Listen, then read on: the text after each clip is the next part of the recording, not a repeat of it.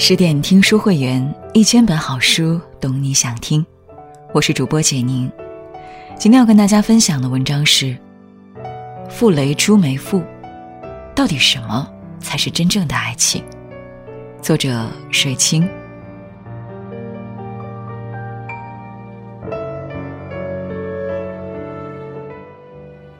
有人说，爱情是基于理解之上的懂得和同情。有人说，爱情是两颗灵魂在孤独荒野里的相互辅助。也有人说，爱情说到底不过是肾上腺素和荷尔蒙的爆发和交融。甚至有人坦言，爱情不过是金钱、权力和美色的一场交易。到底什么才是真正的爱情？或许，傅雷和朱梅馥的故事会告诉我们答案。一，爱是深刻懂得。傅雷与朱梅馥是远房亲戚，打小便是青梅竹马，两小无猜。傅雷的母亲很喜欢这位面如满月、一脸福相的姑娘。她性格温柔平顺，有着长辈们都欣赏的宜室宜家的美。于是，在长辈们的主持下，他们欢欢喜喜的订了婚。一九三一年，傅雷学成归国之后，与朱梅馥成婚。那年他二十四岁，他十八岁。在外人看来，这对夫妻简直水火不相容。他姓刚，他姓柔，一个是火，一个是水。但往往外人看来不般配的婚姻，都有着别人看不懂的深情。婚后，他把他的原名朱梅馥。改为朱梅馥，她确乎是他过往冷寂生命里的那朵洁白馥郁的梅花。他无微不至的照顾她，无论是生活还是写作中，他都是他不可或缺的左膀右臂。可是，跟才子生活在一起并不是一件容易的事。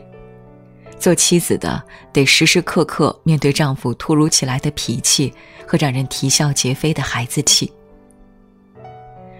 傅雷是个有名的脾气很大的人，他对起人来是连徐悲鸿、张大千都不放在眼里的。平日在家里脾气更是如同炮仗，一点就着。傅聪两兄弟偷听大人讲话，傅雷就下死劲儿将他们一顿毒打。与朋友玩牌，倘若输了，便怒而将牌一撒，还怪一旁的朱梅馥不给他出主意。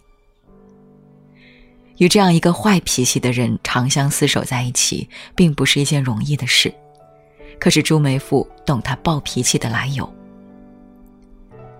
傅雷说起自己的童年是只有愁容不见笑声。他四岁时，父亲就因受土豪劣绅欺辱而死了。母亲带着他背井离乡，对他极其严苛。傅雷在外面玩久了点儿，母亲就要把他兜住扔河里。他读书稍有懈怠，母亲就把铜钱贴在他肚脐眼上，上面滴着滚烫的蜡烛油，烫得他直哭。不堪回首的童年经历，使得傅雷脾气暴戾，嫉恶如仇。张爱玲曾说：“如果你认识从前的我。”也许你会原谅现在的我。温婉的朱梅馥懂他、耐他、安抚他。伴侣之间的懂得，让傅雷如沐春风，再刚硬的脾气也化为绕指柔。他自己也承认这一点。自从我圆满的婚姻缔结以来，因为梅馥那么温婉、那么暖和的空气，一向把我养在花房里。无论多么忙，傅雷每天都会与朱梅馥至少谈上一刻钟。倘若忘记了，简直像漏了什么功课似的。因为爱，所以懂得；因为懂得，所以慈悲。慈悲的爱，永远是比强烈而狭隘的爱来得更真诚而持久。二，爱是全心全意。才子往往多愁善感或者喜怒无常，但更让枕边人难以忍受的是，他们过于充沛的感情。婚后第七年，他们的七年之痒来了。傅雷迷恋上了自己学生的妹妹程家流。他去了云南，他就抛下手头工作追过去。这对于把工作永远放在第一的傅雷来说，是绝无仅有的。男人的移情别恋固然可恶，但如何智取是门学问。不同男人有不同性情，因此采取的策略也应当不同。策略不同，结局便也不同。张爱玲选择默默隐忍，独自垂泪，使得有才无品的胡大才子更加有恃无恐。蒋碧薇选择歇斯底里的大吵大闹，闹得徐悲鸿颜面尽失，蒋碧薇自然也没落一个好。江冬秀明白读书人胡适的软肋，他选择持刀威胁，最终彻底吓坏了胡适。放弃了离婚的念头。福芝芳则选择采取多种策略、多条途径，最终智取梅兰芳。朱梅馥可以像江冬秀、蒋碧薇一样去大闹吗？这只会把暴脾气的傅雷推远。像福芝芳那样呢？温柔敦厚的朱梅馥也使不出来。朱梅馥她自有她方法，虽也心痛，但她一不吵。二不闹，心平气和的邀请程家流来家里做客，因为只要程家流不来，傅雷就焦躁的无法工作。一日夫妻百日恩，面对如此大度的朱梅馥，他也是心有愧意。而程家流终归也是个温柔敦厚的女子，面对如此宽容大度又柔善的朱梅馥，她内心有愧，知难而退。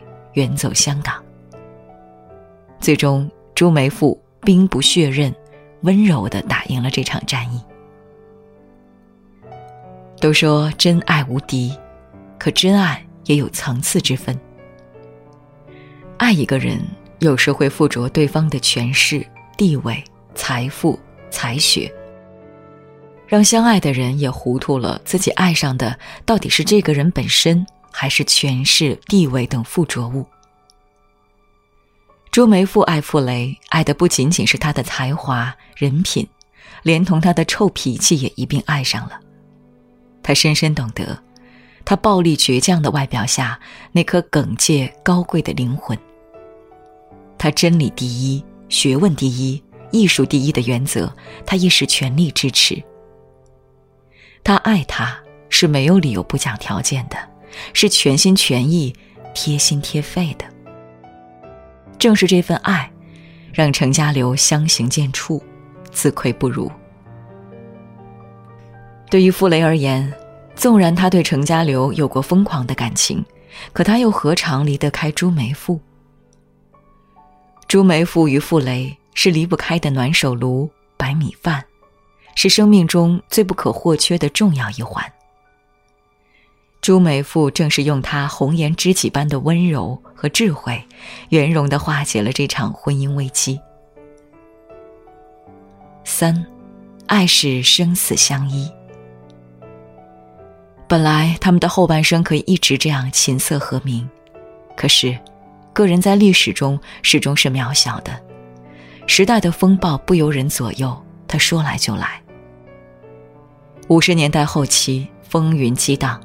傅雷翻译好的一些书，因种种原因未能出版，出版社建议他改个笔名，但硬脾气的傅雷宁可不出版，也坚决不改。一九六六年，傅雷被翻出一个别人存放在他们家的旧箱子，里面装有蒋宋画像，在那个年代，这是不可饶恕的罪状。他遭受了四天三夜的批斗。经历了各种肉体和精神上的摧残和折磨。平静岁月里，朱梅馥是傅雷温煦的花房，可是风雨如晦，花房摇摇欲坠。此时的朱梅馥也保护不了傅雷了。傅雷先生铁骨铮铮，何曾受到过如此屈辱？他一生抱存赤子之心，叫他如何低下代表着一代知识分子风骨的骄傲头颅？九月二号晚上，朱梅馥最后一次把家里打扫干净，然后两人并肩灯下，共同完成了一份写给朱梅馥兄弟的遗书。遗书事无巨细，从代付的房租到待处置的遗产，都一一叮嘱清楚。他们还在信中声明了，遗产中留出六百元给保姆周菊娣，她是劳动人民，一生孤苦，我们不愿她无故受累。绝笔的最后，傅雷还写道：“使你为我们受累，实在不安，但也别无他人可托，谅之谅之。”信封中另有五十三块三，那是两夫妻的殉葬费。九月三号凌晨，傅雷服用巨量毒药自尽。待丈夫没有鼻音后，朱梅馥把他扶正，安放在沙发上。待一切收拾妥当之后，他从土布被单上撕下一长条，悬在窗前自缢了。细心如他，没忘记在地板上铺上厚厚棉被，以防踢倒凳子的声音吵醒邻居。他们一生光明磊落，人品卓绝，至死考虑的都是他人。傅雷翻译的罗曼·罗兰的小说。约翰·克里斯多夫里有句话：“真正的英雄不是没有卑贱的情操，而是永不会被卑贱所征服。真正的光明不是没有黑暗的时候，而是不会被黑暗所淹没。宁可枝头抱香死，何曾吹落北风中。”在是非颠倒的世界里，有人选择苟活，有人选择宁为玉碎。不为瓦全，宁折不弯的傅雷的选择可想而知。可是谁能料到，一向温婉柔和的朱梅馥，竟也毅然追随他而去？是的，他恒久忍耐，但忍耐的前提是他爱傅雷，所以一切的苦难他都可以咬牙挺受。但深刻懂得丈夫铮铮傲骨的她，知道劝说无用，于是决然与之赴死。生，我们相携相扶；死，我们依旧两手相牵。此生，我们生死相依。四，爱是不离不弃。直到二零一三年。时光之轮滚过了将近五十年，先做人，次为艺术家，再为音乐家。傅雷的谆谆教诲犹言在耳，他们夫妇俩的骨灰才正式安葬于上海福寿园。之前他们的骨灰几经迁徙，也遭受过红卫兵的破坏。他们的碑文上刻着傅雷家书中的名句：“赤子孤独了，会创造一个世界。”赤子的孤独是精神上的高岛，是在灵魂台阶上永无止境的涉级而上。可才子也是凡人，他也要吃饭、穿衣、睡觉。倘若能有一个伴侣帮助他们处理一些俗务，抚慰心情，如钱钟书之妻杨绛、梅贻琦之妻韩咏等聪慧灵秀之女子，那真是才子的莫大荣幸。也是人类的莫大荣幸。傅雷何等有幸拥有朱梅馥，正如朱梅馥何等有幸能与傅雷相伴一生。他们彼此相爱，不离不弃，留给我们一代伉俪的深厚情爱，永远温暖着我们。更多美文，请继续关注十点读书，也欢迎把我们推荐给你的朋友和家人，一起在阅读里成为更好的自己。